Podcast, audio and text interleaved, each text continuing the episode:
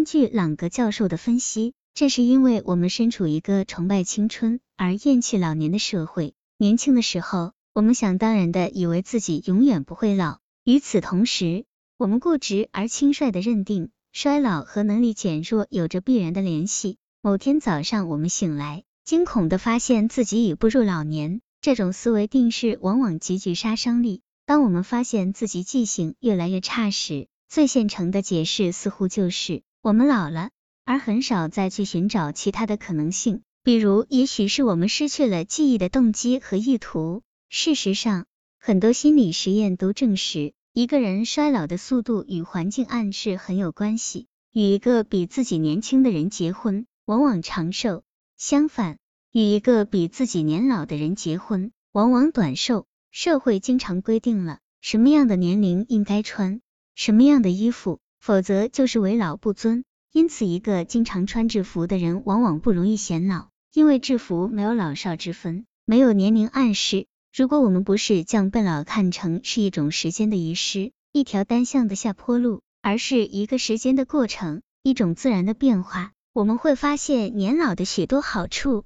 在二十多年前的一个养老院的实验中，他发现，当一个老年人对自己的生活有更多的控制权时，比如他能决定在哪里招待客人、玩什么娱乐节目、自己照顾房间里的植物，他会比那些被全方位照顾的老人更加快乐，更爱社交，记性更好，而且活得更久。有人问朗格教授是否想过让自己回到三十年前，他笑着说：“如果你是一个懂得专注力的人，年龄从来不是问题。无论你二十岁、三十岁或者六十岁，你都是在体验当下。你在自己的时间里加入生命的体验，这是一种生活的艺术。可能心理学朗格教授用一词之差来揭示他的研究与传统心理学之间的差异。传统心理学研究的是什么？而他研究的是可能是什么？他将自己的研究称为可能性心理学，不是描述普遍的真相，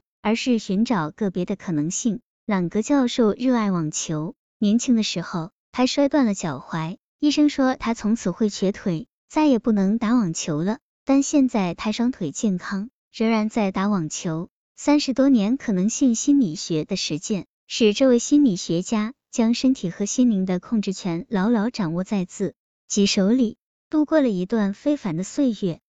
当别人告诉他不的时候，他一定会反问一句：为什么不？什么是专注力？可能性心理学的第一个假设是我们不知道自己能做什么，或者能变成什么，一切皆有可能。但人是习惯的动物。我们如此容易被僵硬的世界观、惯例、偏见或者刻板印象所麻痹，我们的很多行为往往是先入为主、不假思索或者想当然的结果，而没有经过任何思考或者认知过程。很多时候，我们以为自己知道，其实我们并不知道。朗格教授做过一个复印机实验，几个人在排队复印东西，实验者问前面的人能不能让他先复印。只要这个实验者给出了理由，人们通常都允许他插队。有趣的是，这个理由本身是否合理却并不重要。无论你说对不起，我赶时间，或者对不起，我想复印文件，人们的反应是一样的，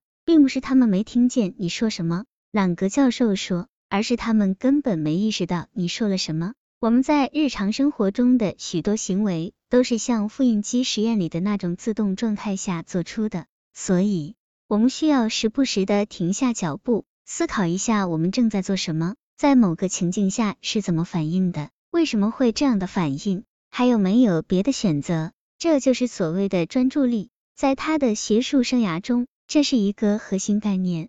用他自己的话来说，专注力其实是一种很简单的实践，留意新事物，积极寻找差异。无论是关于你自己的，还是关于周边环境的，无论这个新事物看上去很傻，或是很聪明，只要它是新的，是不一样的，就会将你置于当下的状态，让你对人和环境重新敏感起来，向新的可能性敞开，形成新的视角，而那些我们多年来称之为智慧的东西，也会变得可疑起来。为了适于生存，我们的脑海里保存了无数的规则与分类。以快速有效的指导当下的行为，这也是文化对人的教化功能。通过传达绝对的概念，我们的文化得以代代相传，这无疑带来了稳定，但也让我们付出代价。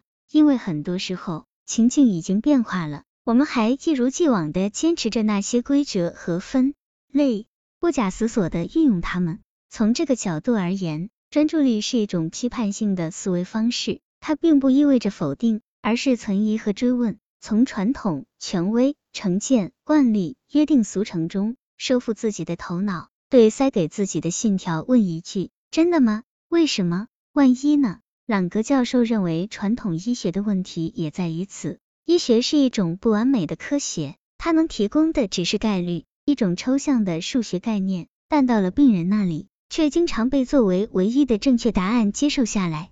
事实上，任何一种疾病一旦落到个人身上，每个人都有他的特殊性，没有一个人是概率，没有一个人是大多数。我并不反对传统医学，他解答道。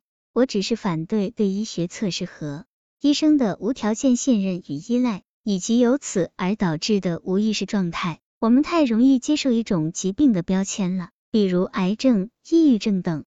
现代人应该对不确定性有更健康的尊重。他说，不确定性才是现实世界的本质状态。现实从来不是静止的，从不同的角度观察，得出的是完全不同的结果。一旦我们看清自己是如何自我束缚在文化范畴、语言和思维模式的陷阱里，就会发现，人生中我们可以控制的部分，包括健康和快乐，其实远远超过我们的想象。